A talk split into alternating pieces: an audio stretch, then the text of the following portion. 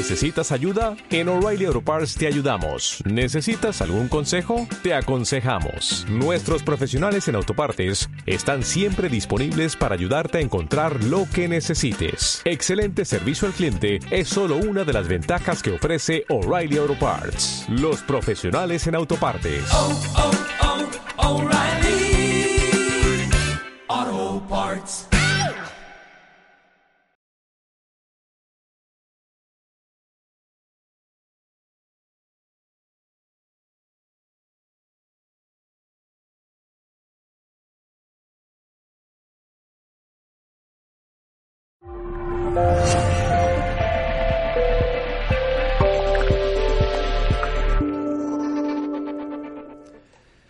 Saludos. En nombre de todo el equipo de Mindalia Televisión, hoy está con nosotros nuestra querida Julieta Manzano. Viene a compartir conocimientos en el espacio.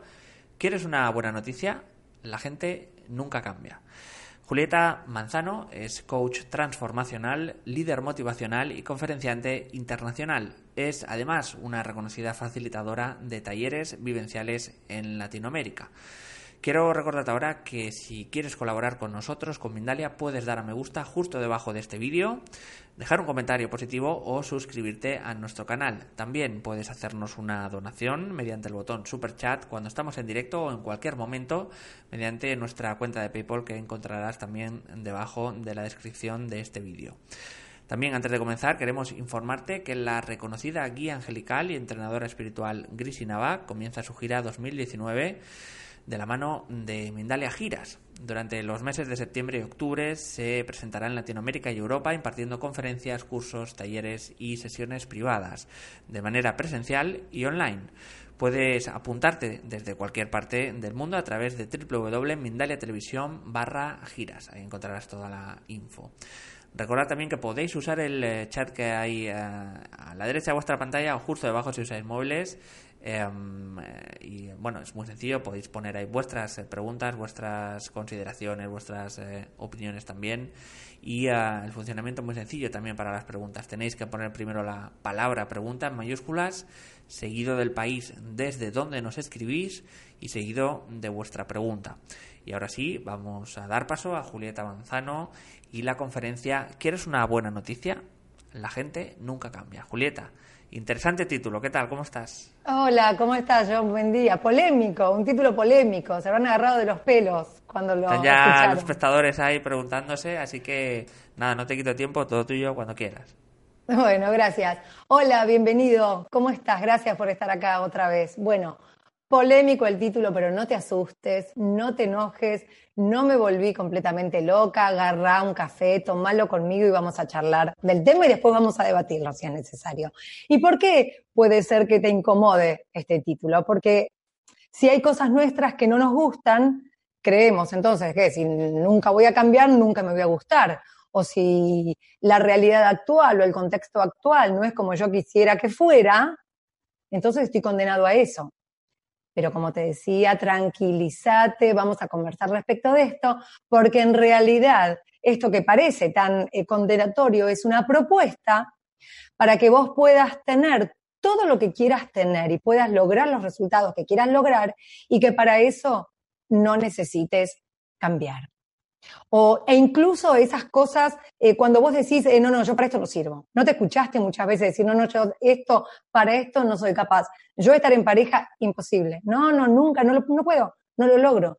Yo tener un emprendimiento propio, no, no soy capaz, no soy creativo, no soy emprendedor. Yo solo puedo estar en relación de dependencia. Y nos condenamos a eso porque creemos que no estamos hechos para algo diferente.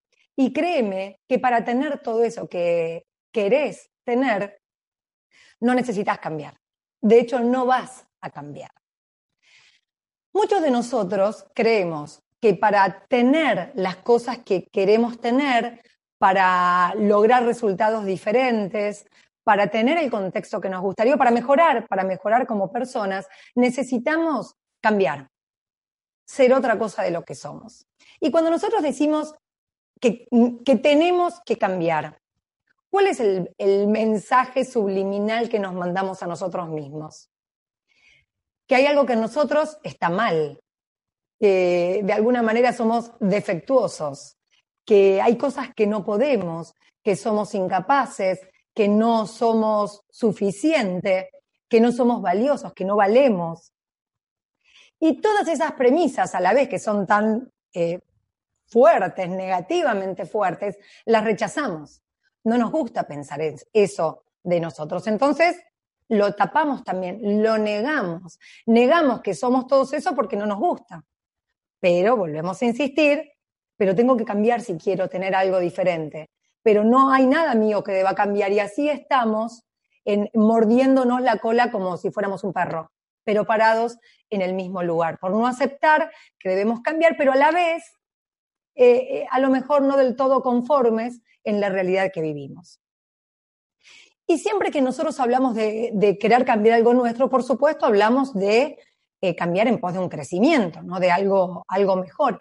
Y te invito a en este momento, si tenés a mano una hoja y un lápiz, mirarlo despacito para que te hagas tiempo a agarrarlo mientras, y si no, pensalo, que anotes todas esas cosas que vos querés cambiar de vos y para qué las querrías cambiar lo que vos necesitas cambiar relacionado a un objetivo. Por ejemplo, para tener pareja o para mejorar la relación con mi pareja, tengo que cambiar mi intolerancia. Tengo que ser más paciente, tengo que modificar esa intolerancia. Si quiero tener un negocio propio, una casa propia, tengo que cambiar mi inconstancia, mi falta de, mi poca creatividad. Hace un listadito, sobre todo relacionado a objetivos. ¿Qué cosas vos querés para vos? ¿Y por qué no estás llegando? Y ante cosas tan poderosas como seguramente anotaste o pensaste que querés lograr, entonces te preguntás, bueno, pero si esto para mí es tan importante, ¿por qué no lo estoy cambiando? Y vamos a identificar en este momento cuatro enemigos del cambio, cuatro factores que hacen que de nosotros se nos haga casi imposible la posibilidad de cambiar. Una es cuidar la imagen, que suele ser una de las más poderosas. Nos importa tanto cómo los demás nos vean y qué es lo que vayan a decir de nosotros, incluso los que dicen, no, a mí lo que digan los demás, nada, no me importa, me resbala. Eso es, no te enojes, pero eso es mentira. A todos nos importa lo que vayan a decir de nosotros. El problema es cuando nos paralizamos o dejamos de vivir o de ser o de lograr lo que queremos por miedo a lo que digan de nosotros. Pero a todos nos importa porque a todos nos importa ser reconocidos, ser aceptados, ser respetados. Si decís a mí no me importa nada, nada, nada, probablemente sea es porque te duele tanto que preferís hasta negar vos mismo lo que te importa. Y si no te importa nada, nada porque vivís en, la montaña y sos un ermitaño, ok, bueno, probablemente si sos uno de esos no estarías acá eh, participando en esta conferencia. Así que a todos los que estamos nos importa lo que vayan a decir de nosotros. El tema es de la cantidad de cosas que nos privamos de vivir y de experimentar por esta opinión ajena. Nos privamos desde eh, ir a la playa en el verano, ir a una piscina, una pileta, porque no nos animamos a ponernos el traje de baño, porque no tenemos el cuerpo perfecto. Nos da vergüenza mostrar nuestro cuerpo en bikini o en malla, en traje de baño, entonces no vamos, no nos relacionamos con gente en el verano en esa situación. O de bailar, de bailar en una fiesta porque soy eh, patadura, soy de madera, soy, parezco una marioneta, entonces no bailo, me privo de divertirme por lo que vayan a decir. O hablar en público.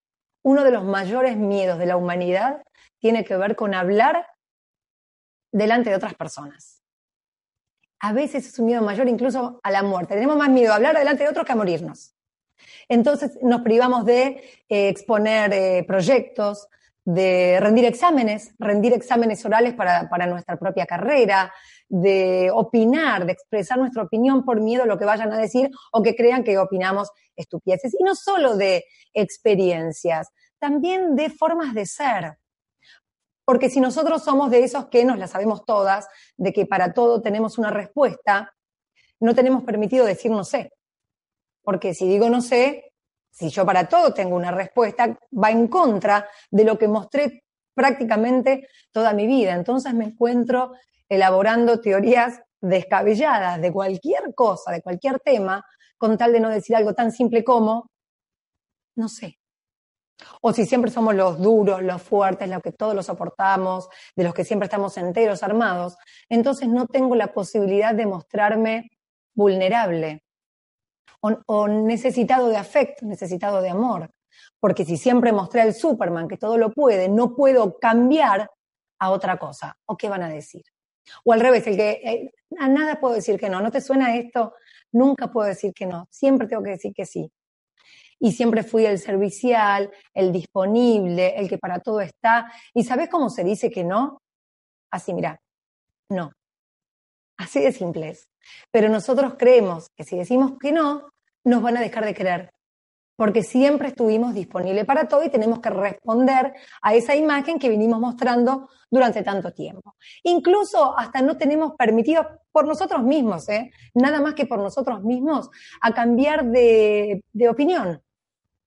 A lo mejor nosotros sobre determinado tema tenemos una postura tomada y nuestra propia evolución hace que sobre ese mismo tema a lo mejor empecemos a pensar diferente y no nos permitimos siquiera nosotros mismos la posibilidad de pensar distinto, porque esto es lo que siempre vinimos mostrando.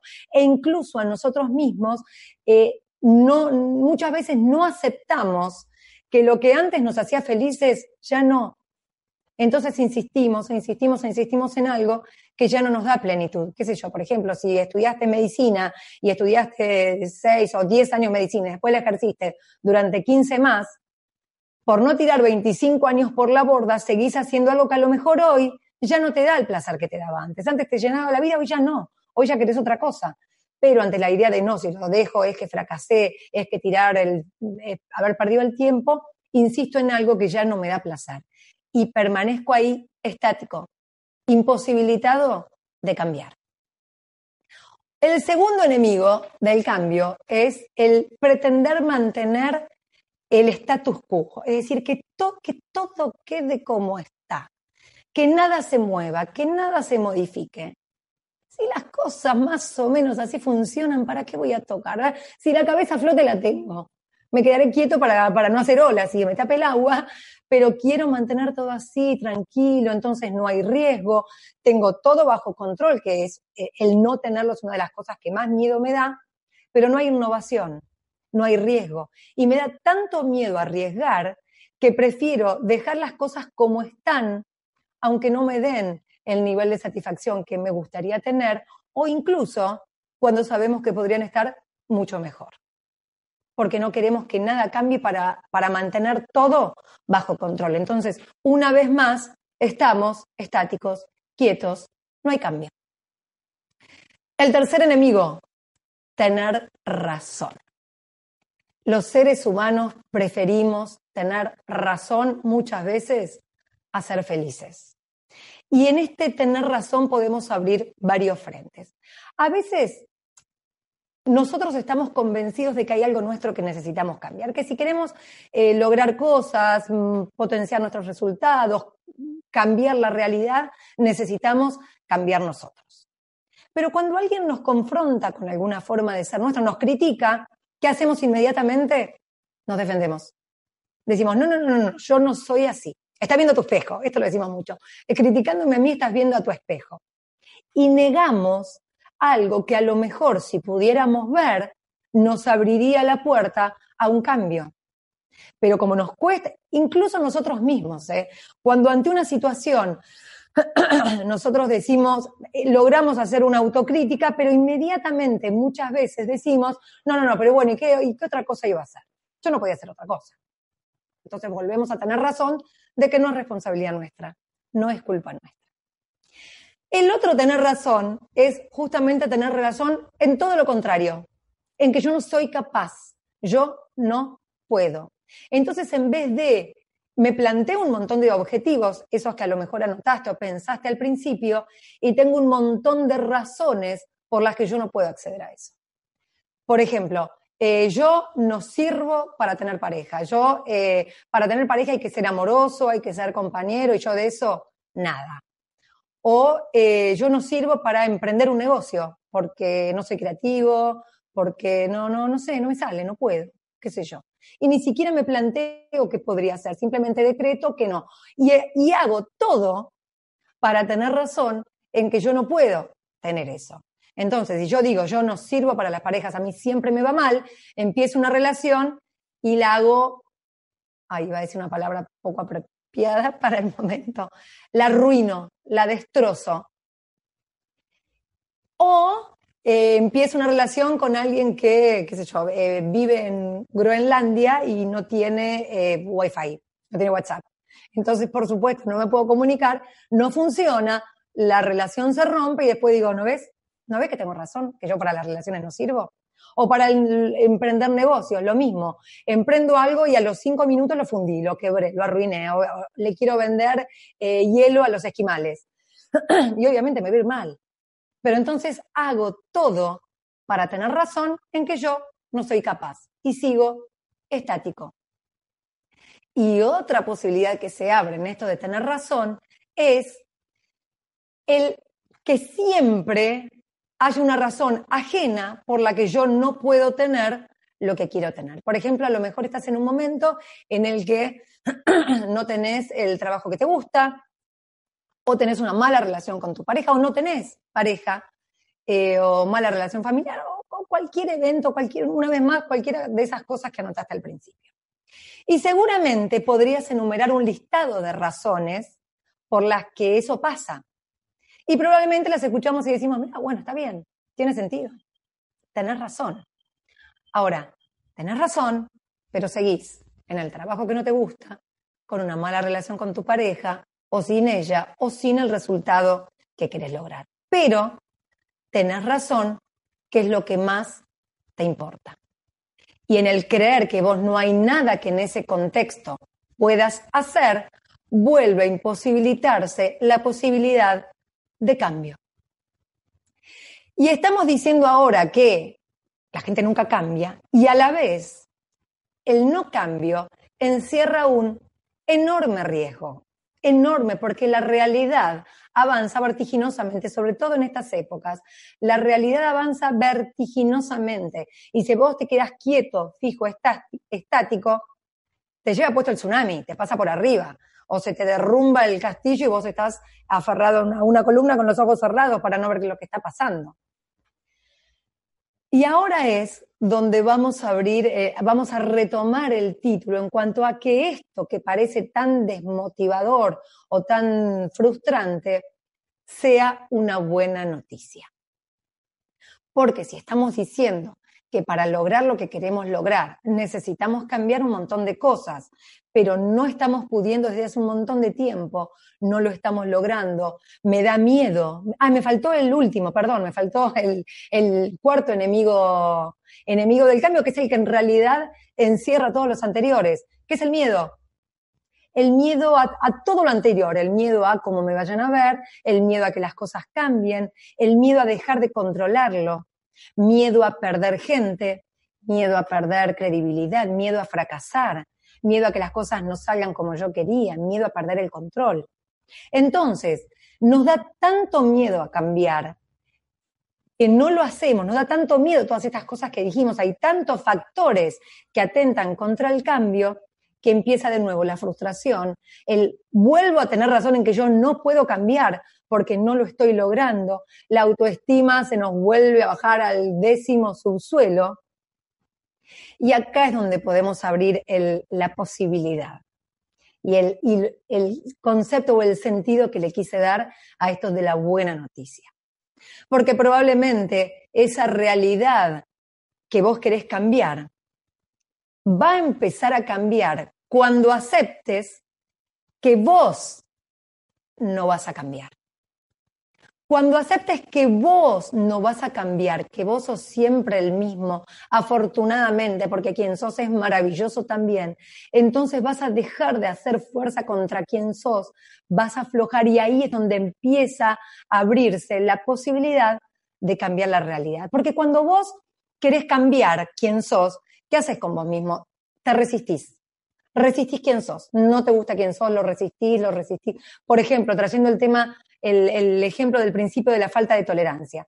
soy intolerante tengo que cambiar, tengo que cambiar, tengo que ser tolerante, tengo que tener más aceptación, tengo que tener más paciencia, y a lo mejor funciona un tiempo porque estás poniendo toda la energía acá, pero donde bajas la guardia, donde hay un momento crítico que no te permite mirar tanto acá, hay un estímulo que te detona en el ojo y volvés a lo mismo. Y decís, ¿pero qué pasó? Estoy igual de intolerante que siempre.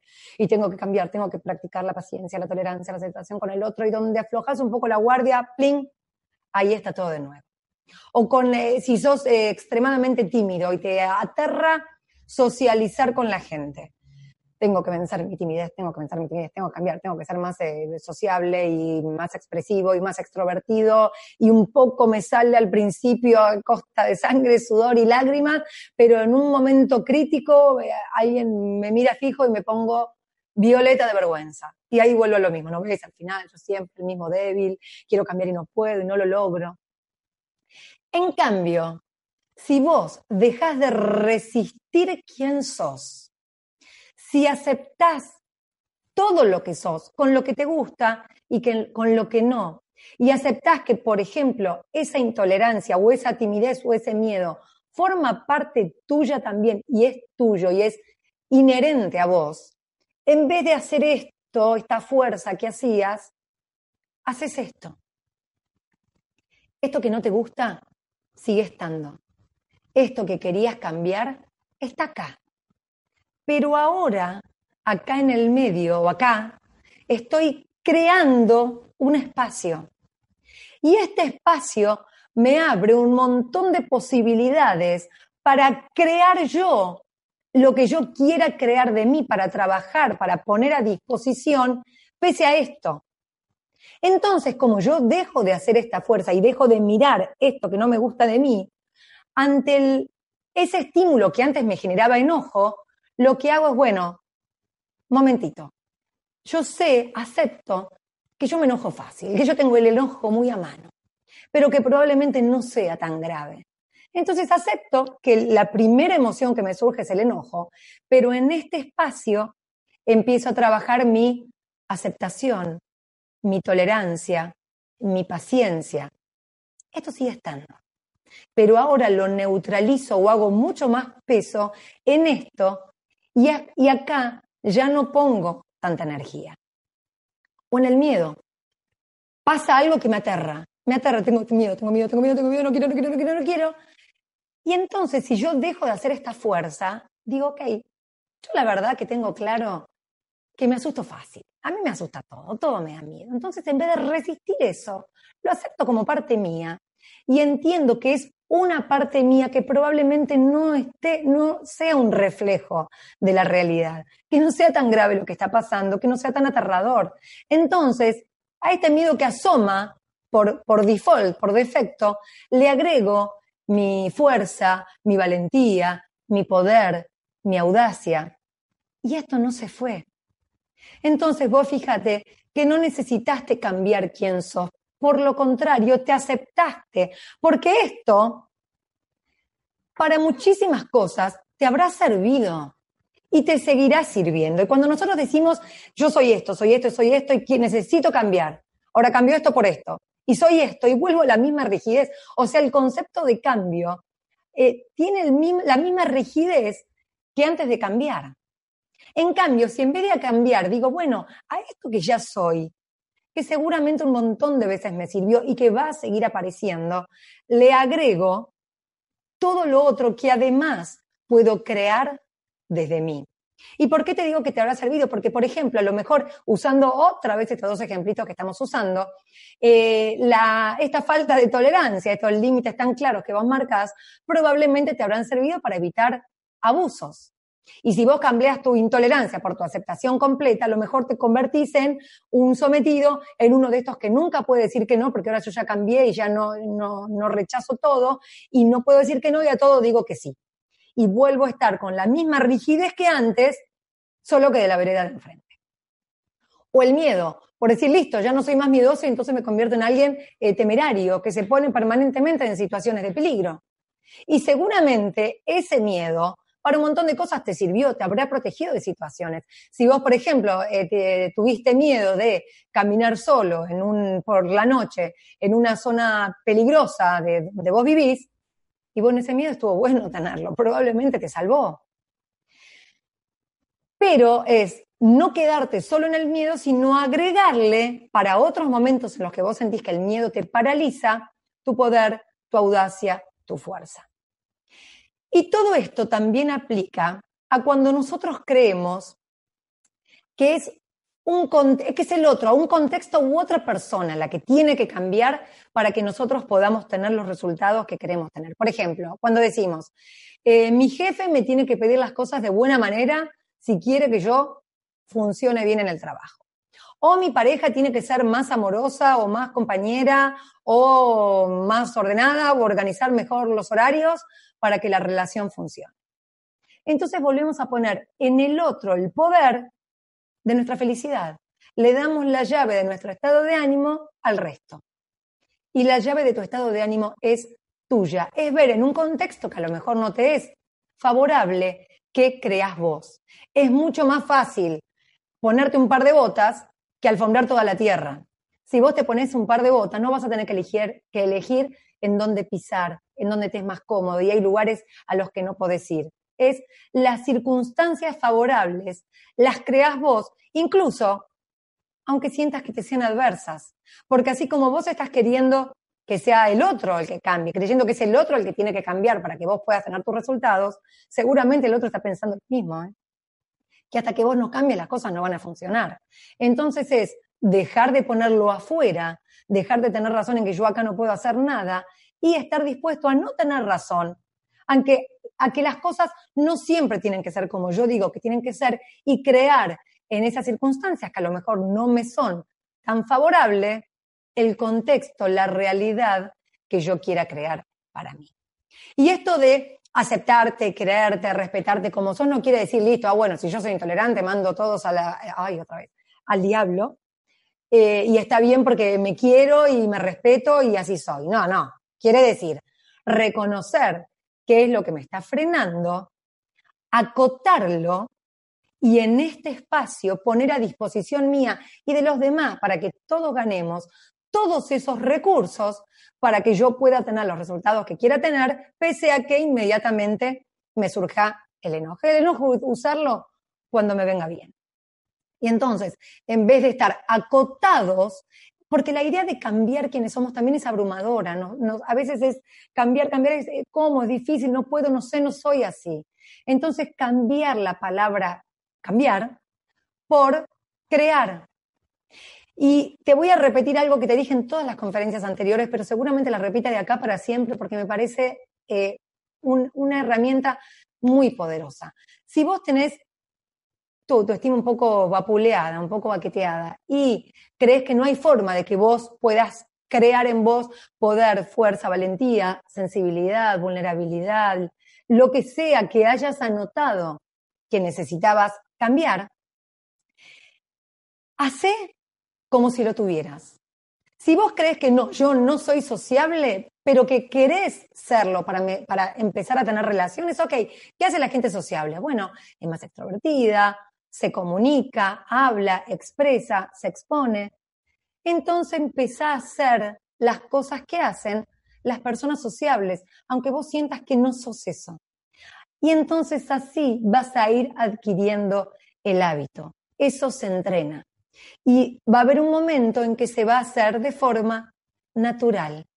Y así como eso, cualquier cosa. Y ahora te invito a que esas cosas que vos anotaste, las cosas que vos crees que tenés que cambiar relacionados con los objetivos, tachá lo que crees que tenés que cambiar y al lado del objetivo escribí lo que se requiera de vos para lograr eso. ¿Qué se requiere de vos para tener una pareja como la que quiero tener.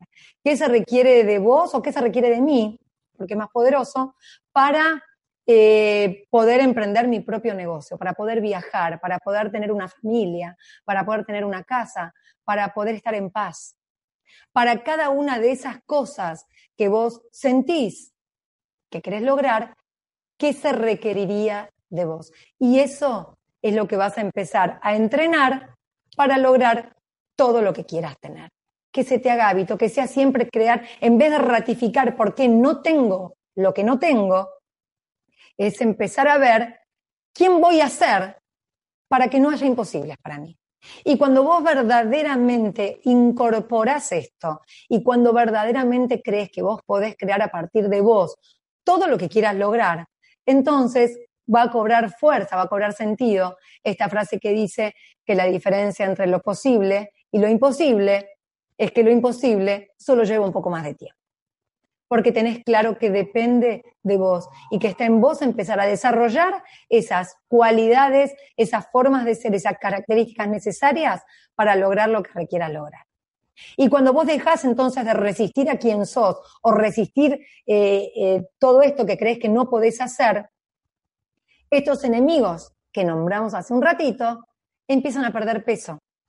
Porque entonces cuando yo estaba tan pendiente de cómo me iban a ver, empiezo a trabajar en este espacio, cuando me agarra la timidez, la vergüenza o, o incluso la arrogancia de que no piensen algo que no soy, empiezo a trabajar sobre mi libertad, sobre mi autenticidad, empiezo a ver que verdaderamente nadie nos está mirando tanto como nosotros creemos que nos están mirando. Muchas veces pensamos que tenemos todas las miradas puestas sobre nosotros y nadie nos mira tanto. Cada uno está mirando su propio ombligo, viendo cómo quedar bien él. Entonces, ahí empezás a dejar de resistir esto que tengo que ser, que tengo que ser, que tengo que cambiar para darte espacio a esta autenticidad, a esta libertad, a tus verdaderos deseos. Ya mantener el status quo deja de ser tan pesado, porque ya nos atrevemos a esto de soltar el control, que es lo que hacíamos cuando resistíamos lo que somos. Ya lo soltamos, ya aflojamos, entonces la transformación, que la realidad se modifique, ya empieza a ser algo más vibrante, más apasionante. Ya, ya tomamos más con una sensación de adrenalina esto de soltar el control. A ver qué pasa. ¿Qué es lo nuevo que está por venir? ¿Qué es lo bueno que está por venir? Y si no es tan bueno, bueno, ¿cómo surfeo esta ola? O dejo que el tsunami me lleve puesto, o veo cómo surfeo la ola creando los recursos que necesite crear. El tener razón ya empieza a no ser tan pesado, porque estoy dispuesto a dejar de tener razón para tener eh, incluso es hasta alentador no, no tener razón. Ya me conecto más con la experiencia posible que con el tener razón. Antes estaba más comprometido a tener razón que tener el resultado. Ahora me comprometo con el resultado, aún a pesar de mi razón. Y el miedo empieza a ser algo adrenalínico. Es eh, a lo mejor un precio a pagar para obtener el resultado. Miro qué hay atrás del miedo para ver el objetivo. Como siempre también el ejemplo de la montaña rusa, que estoy muerto de miedo antes de subirme, pero una vez que me subo es tan maravillosa la sensación, el vértigo, la adrenalina, que el miedo fue apenas un compañero. Mirarlo como motor, ¿qué hay atrás del miedo? Así que resumiendo y muy cortito, la posibilidad, la alternativa a cambiar es crear, crear. Lo que sos hoy es maravilloso, te hace quien sos, es eh, querete, amigate con vos mismo y a eso que ya sos, en vez de cambiarlo, agregale todo lo que además quieras agregarle para tener todos los resultados que quieras tener. Y ahora sí, John, si te parece, abrimos el debate. Pues eh, por, supuesto, Julieta, muchísimas gracias de nuevo. Eh, vamos a abrir el debate, a abrir la, el turno de preguntas, pero antes queremos recordaros eh, la gira que realizará la reconocida guía angelical Grisinava a través de este vídeo que hemos preparado. Hola, mis angelitos terrenales. Estoy gustosa de anunciarles que estaré de gira junto con Mindalia para visitar Latinoamérica y Europa. Estaré dando cursos, seminarios, talleres de manera presencial y además si te encuentras en otra parte del mundo puedes conectarte con nosotros de forma online. También estaré visitando tu país para dar sesiones privadas. Comenzaremos con la Ciudad de México, pero te pido que me acompañes en este hermoso proceso para conectar con nuestros guías de luz, canalizarlos y que puedas entrar en tu misión de vida en plena conciencia. Gracias por acompañarme en este camino. Bendiciones. Pues ahí está el vídeo de Grisis. Si quieres más información de todas estas, estas actividades, eh, puedes reservar tu plaza entrando en www.mindalia.com en la sección giras. Vamos a ir ahora sí con las eh, preguntas de los espectadores y comenzamos con Adriano Candrevá. Nos dice desde España, una persona adicta que fumaba, se drogaba o tomaba diferentes sustancias y ahora ya no lo hace. Eh, ¿Se podría decir que es un cambio? Mm, entiendo la pregunta también como un cambio total o hace falta algo más también. Mira, eh, gracias Adriano. Mira, el ejemplo es perfecto. Vos fíjate que cuando se habla de adicciones, una de las primeras cosas que se, que se les dice a los adictos en recuperación es, vas a ser un adicto siempre. Siempre vas a ser adicto. Ahora, eso no quiere decir que siempre te vayas a drogar o que siempre vas a tomar alcohol o, a jugar o a lo que sea que de tu adicción se trate. Pero siempre esa tendencia a la adicción, que tiene que ver con esto que decíamos al principio, de la adicción sería esto. Ahora, pese a que mi tendencia va a ser probablemente en momentos en los que siempre yo sentía la necesidad de drogarme, me va a volver a aparecer. Sin embargo, yo a eso le agrego mi eh, fuerza, mi templanza, mis deseos de tener una vida mm, saludable, una vida maravillosa, de relacionarme bien. Entonces, seguramente la actitud cambia respecto de la que tomabas antes, que era drogarte. Sin embargo, adicto, lo vas a hacer siempre. Y no es algo que diga yo, es lo que se dice siempre cuando se trata con adictos. Y esa es la base para no drogarse más, para no tomar más. Aceptar que esto es algo con lo que voy a tener que trabajar siempre. Vamos a seguir en este caso con Carmen Vargas. Los mentirosos acostumbran a responder a su pareja que todo está en su imaginación. ¿Qué me puedes decir acerca de esto? Los mentirosos, Carmen, o tu pareja, siempre te dice que está todo en tu imaginación. Ok, el que es mentiroso, probablemente, primero el mentiroso, así como es un decreto como demasiado mentiroso, soy mentiroso, siempre.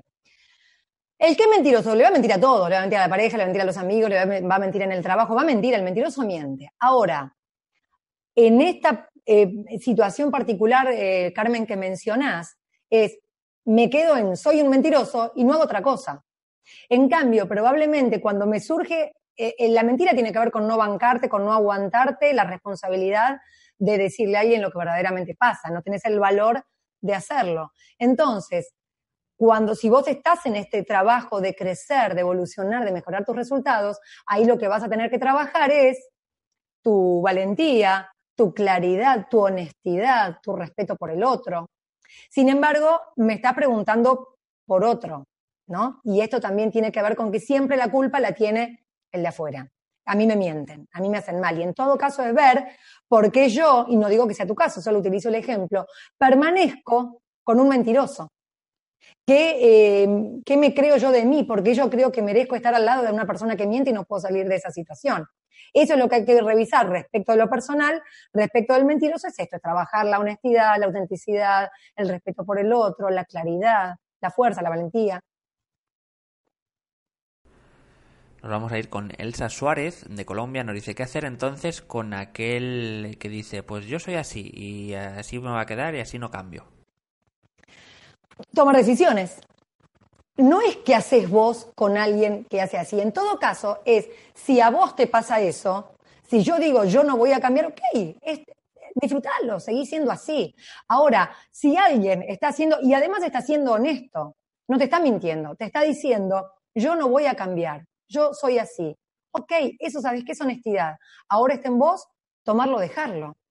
Vos decidís qué hacer con una persona así. Si vos, esa persona tal cual es, la, bueno, la podés lidiar con eso, lo podés manejar, perfecto, seguimos para adelante. Ahora, si vos, ya teniendo clara la información y dicha de frente que no va a cambiar, permaneces ahí, nuevamente la que está estancada y sin posibilidad de cambio, sos vos, que no soltás una situación, probablemente y solo probablemente por miedo, por dependencia emocional o por un montón de otras cosas. Pero ahí lo que hay que trabajar probablemente es tu amor propio en, que, en por qué permaneces en una situación en la que no estás cómoda.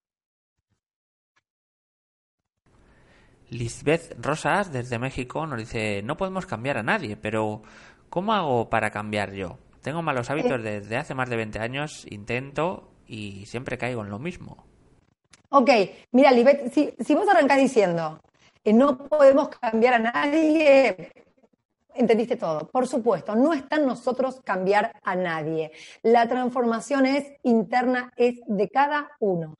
Porque si no, volvemos a lo que dijimos hace un ratito, es él el que tiene que cambiar, es ella la que tiene que cambiar.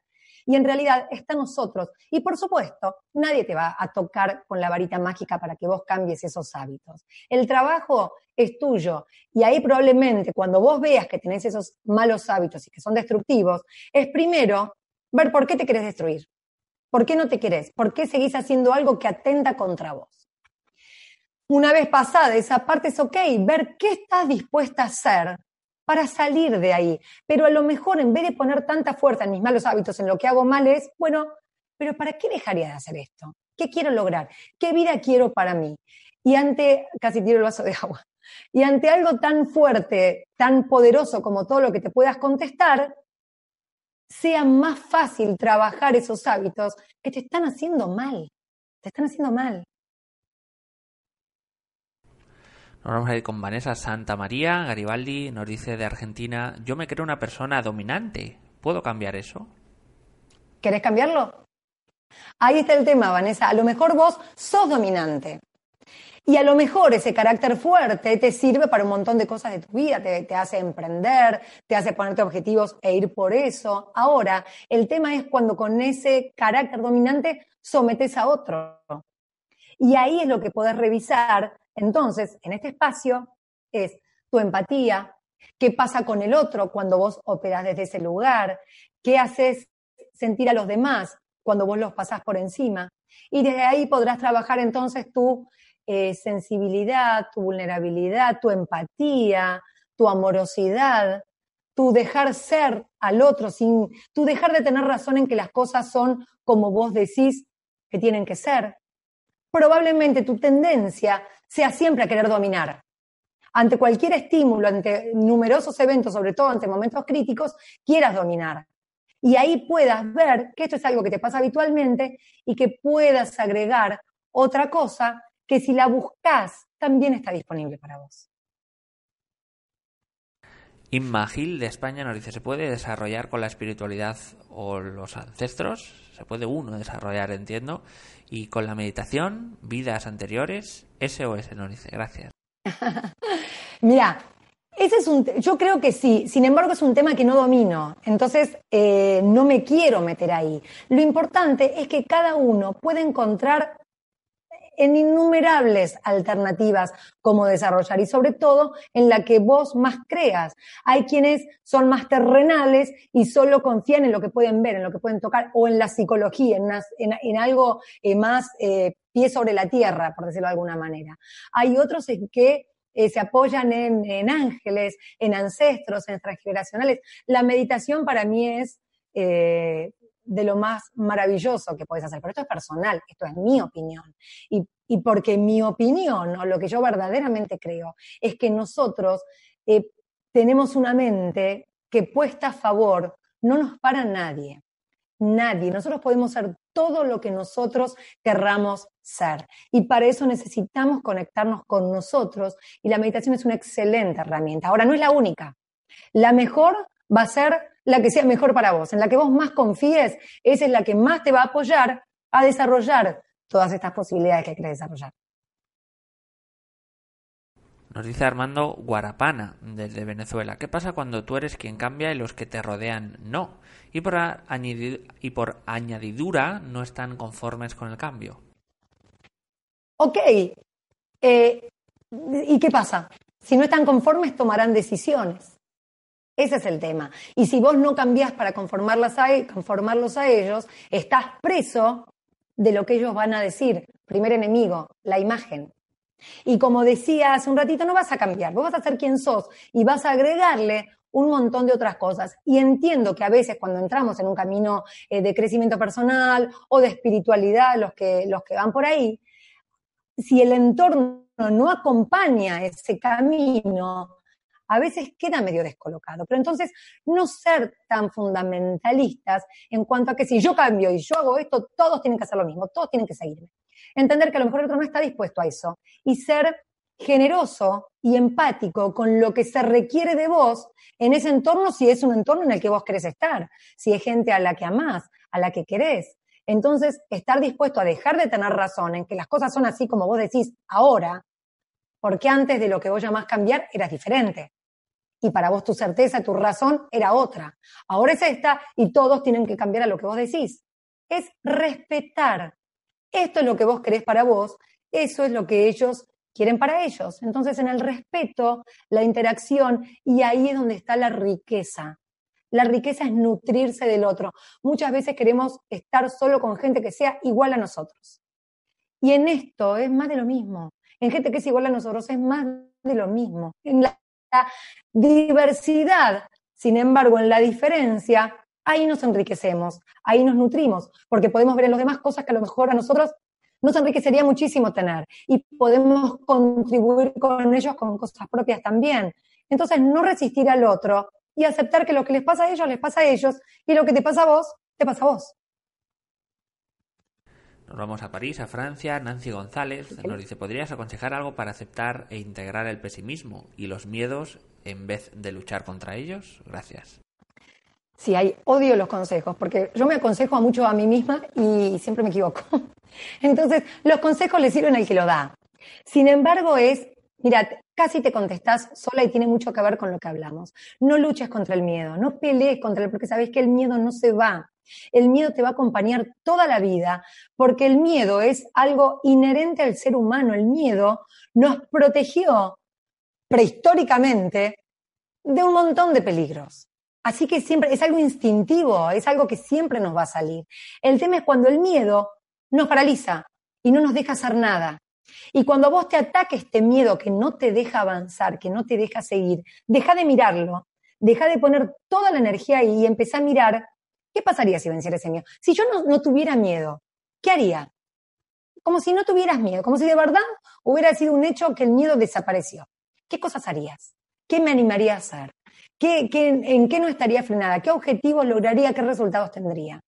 Y cuando vos te empezás a repetir todas esas cosas, empiezan a sonar tan alentadoras, tan motivadoras, te da tantas ganas de tenerlo, que el miedo empieza a desdibujarse.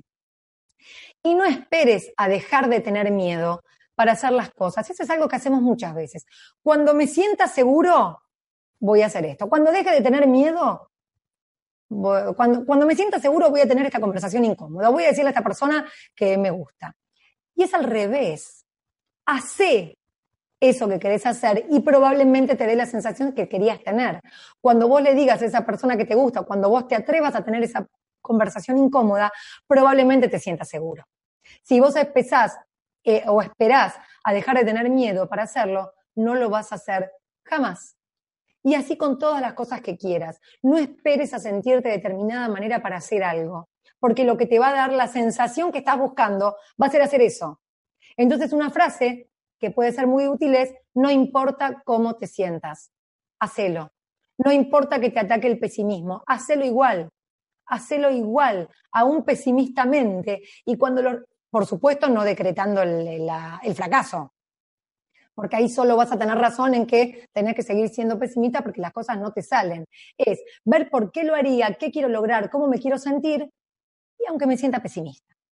Y entonces cuando empieza a tener logros, el pesimismo a lo mejor empieza a dejar peso, a perder peso. Y ojo, el que nosotros nos atrevamos a tomar acción no nos garantiza el éxito, ¿eh?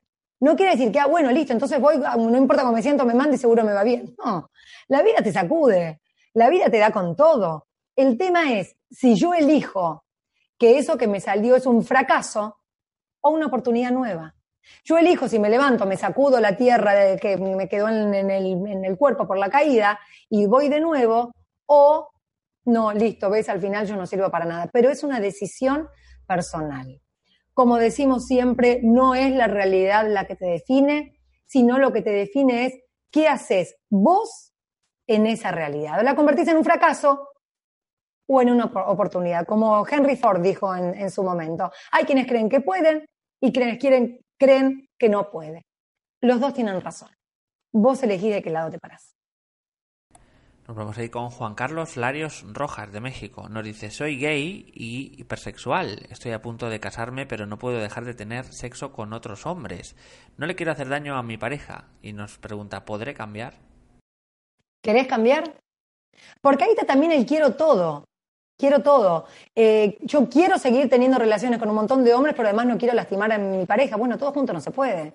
Ahí es donde tengo que tomar decisiones y tomar decisiones requiere pagar precios. O sigo haciendo lo que yo quiera con la cantidad de hombres que yo quiera y que mi pareja se jorobe, o me conecto con el amor que siento por él, con lo que le quiero dar, lo que, lo que me gustaría también recibir, independientemente de que pase o no, con el respeto a los códigos establecidos por esa pareja. Y entonces a lo mejor tendré que decidir eh, dedicarme exclusivamente a él con una respuesta tan simple como que lo amo. Y si no decidir, porque cuando nosotros decidimos tener todo, quiero seguir con él y además con todos los hombres, ok, va a haber un momento en que va a tomar la decisión, va a ser el otro, ¿eh? Puede que tarde un poquito más porque tendrá que hacer su propio trabajo personal, pero hay un momento en que nos dicen out. Entonces eh, está una vez más en vos decidir de qué lado de la vereda querés estar. Vamos con más preguntas. El último bloque de preguntas nos dice Rafael Porras, eh, de Colombia. ¿Qué me recomienda si mi objetivo es dejar de procrastinar? Si, si deseo dejar de aplazar mis objetivos. Bueno, para empezar, eh, dejar de decir dejar. no conectarte con dejar de, porque ese es como el anticompromiso. Muchas veces decimos, no quiero esto, quiero dejar de, quiero perder la vergüenza. Y estamos siempre en los por qué no, y en vez de decir dejar de procrastinar, quiero tomar acción en urgencia. Quiero las cosas ahora, quiero empezar a tomar acción, conectarte nuevamente con la sensación, el objetivo, y no en lo que quiero dejar, porque es como mirar la foto en negativo, ¿se acuerdan de aquella época en que las fotos se revelaban eh, y no que eran digitales como ahora? Estaba la diapositiva, y era el negativo de la foto, era el, color y el negativo. Vos cuando estás en quiero dejar de, quiero perder de, tal cosa, quiero, no quiero tal otra, estoy mirando el negativo de la foto. Entonces, en vez de mirar los por qué no, mira los por qué sí. Y a lo mejor lo que podés desarrollar específicamente en este caso particular es la urgencia. No es lo mismo ahora que después no es lo mismo. Después la motivación es otra, después se te fueron las ganas, después las circunstancias cambiaron, después eh, los chicos crecieron, después el día se hizo de noche, después me hice viejo, después eh, se me enfrió el café. Es ahora, es en este momento. Y cuando vos te ataque la procrastinación, cuando te agarre el, ah, después, en un ratito, ya me levanto, decir, ¿sabés qué? Ahora. Cuando vos te entregás al después, te levantás y empezás. Y vas a ver cómo empezás a gustarte tanto que ahora ya no está la procrastinación, sino la acción en urgencia. Nos dice Brigantia de España, el enojo o te resistes y bloqueas o bien lo aceptas, pero ahí te domina, sale, se manifiesta. Es una reacción automática. Si no lo resisto, sale. No, ¿cómo, cómo, cambiarlo sin aguantarlo? Ok, eh, lo tuyo es el enojo, ¿sí? Eh, aplica bien con el ejemplo que dijimos, pero puede ser con cualquier cosa, con el miedo, con la procrastinación, con la vergüenza, con lo que sea. Entonces, lo que decíamos hace un ratito, el enojo te va a aparecer. Pero en vez de, no se trata de aguantarlo, porque si vos lo aguantás, lo estás apretando para abajo y solo está haciendo presión y después va a salir quintuplicado y vas a matar al que se te pase por adelante. Entonces no tiene que ver con aguantar, tiene que ver con reconocer que te estás enojando como siempre, y empezar a ver que seguramente lo que está pasando no es tan grave. Y entonces empezar a ahí, a ese momento en el que surge el enojo, a, practicar tu aceptación del otro o de un contexto, o entender que no es tan grave tu tolerancia, tu sensibilidad, tu amorosidad, tu paz, tu armonía. Entonces el enojo va a perder peso, pero va a seguir apareciendo. Por eso te digo que la gente nunca cambia, porque si vos esperás a que el enojo no aparezca nunca, vas a vivir frustrado, porque por default te va a aparecer. Pero en vez de darle todo el espacio para romper cosas, romper platos, a explotar internamente, decimos, para, me estoy enojando otra vez. ¿Cómo si? Bueno, tranquila, ¿qué puedo poner acá de mí? Paciencia, relax, voy a tomar aire, voy a hacer algo que me haga salir de este estado de enojo que me, que me aparece siempre. Entonces, en vez de aguantarlo, lo que hago es atravesarlo es canalizarlo, es que me atraviese y que se vaya, pero que se vaya, no que quede apretado en el cuerpo y que después se me hace eh, una enfermedad. Vamos ya con la última pregunta. Armando Guarapana, desde Venezuela. ¿Qué sucede con el sarcástico? ¿En realidad afecta con esta actitud o solo es una manera de expresarse o de darse a entender? Lo que pasa que, mira, lo que te contestaría es qué te pasa a vos con el sarcástico. A mí me divierte mucho. A veces me enoja, no sé, pero una vez más estamos poniendo el peso en el otro. Si a vos te molesta el sarcasmo, es ver cómo estás en víctima de ese sarcástico y qué vas a hacer vos con eso. Incluso una opción es pedir, mira, no me gusta que me hables así, no me gusta. Y a ver qué pasa. Y si al otro no le importa tu pedir, bueno, ahí tendrás que tomar decisiones. Pero si no, una vez más estamos en efecto de lo que haga el otro y no de qué podemos crear nosotros para que eso no nos moleste, de ser mucho más grande que esas circunstancias. Eh, cuando a nosotros nos afecta tanto algo que hace otro, es porque lo estamos de alguna manera sublimando, lo ponemos por encima nuestro. Entonces, igualate, nadie tiene tanto poder sobre vos, ya lo dijo también alguien, nadie puede hacerte sentir mal sin tu consentimiento. Si vos dejás que te haga mal es porque estás permitiendo, es porque estás abriendo esa vulnerabilidad a que te lastime. Si vos estás fuerte, si no te importa, bueno, que sea como sea. Y listo. Y en todo caso, o lo pido o no me afecta directamente, no me relaciono con alguien que no me gusta cómo me trata.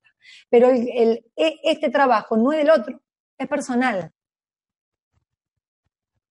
Pues Julieta, muchísimas muchísimas gracias. Hemos llegado ya al final eh, de la conferencia. Nos han visto, estoy viendo aquí, en países como Chile, Ecuador, España, Argentina, Venezuela, Francia, Colombia, República Dominicana o Costa Rica.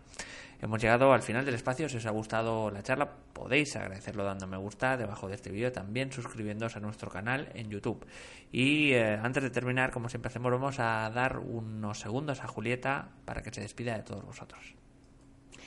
Como siempre, agradecerles infinitamente porque se tomen este rato en, un mundo tan vertiginoso a escuchar, a interactuar, a participar, a hablar con tanto respeto y a, permitirse disentir y, establecer opiniones.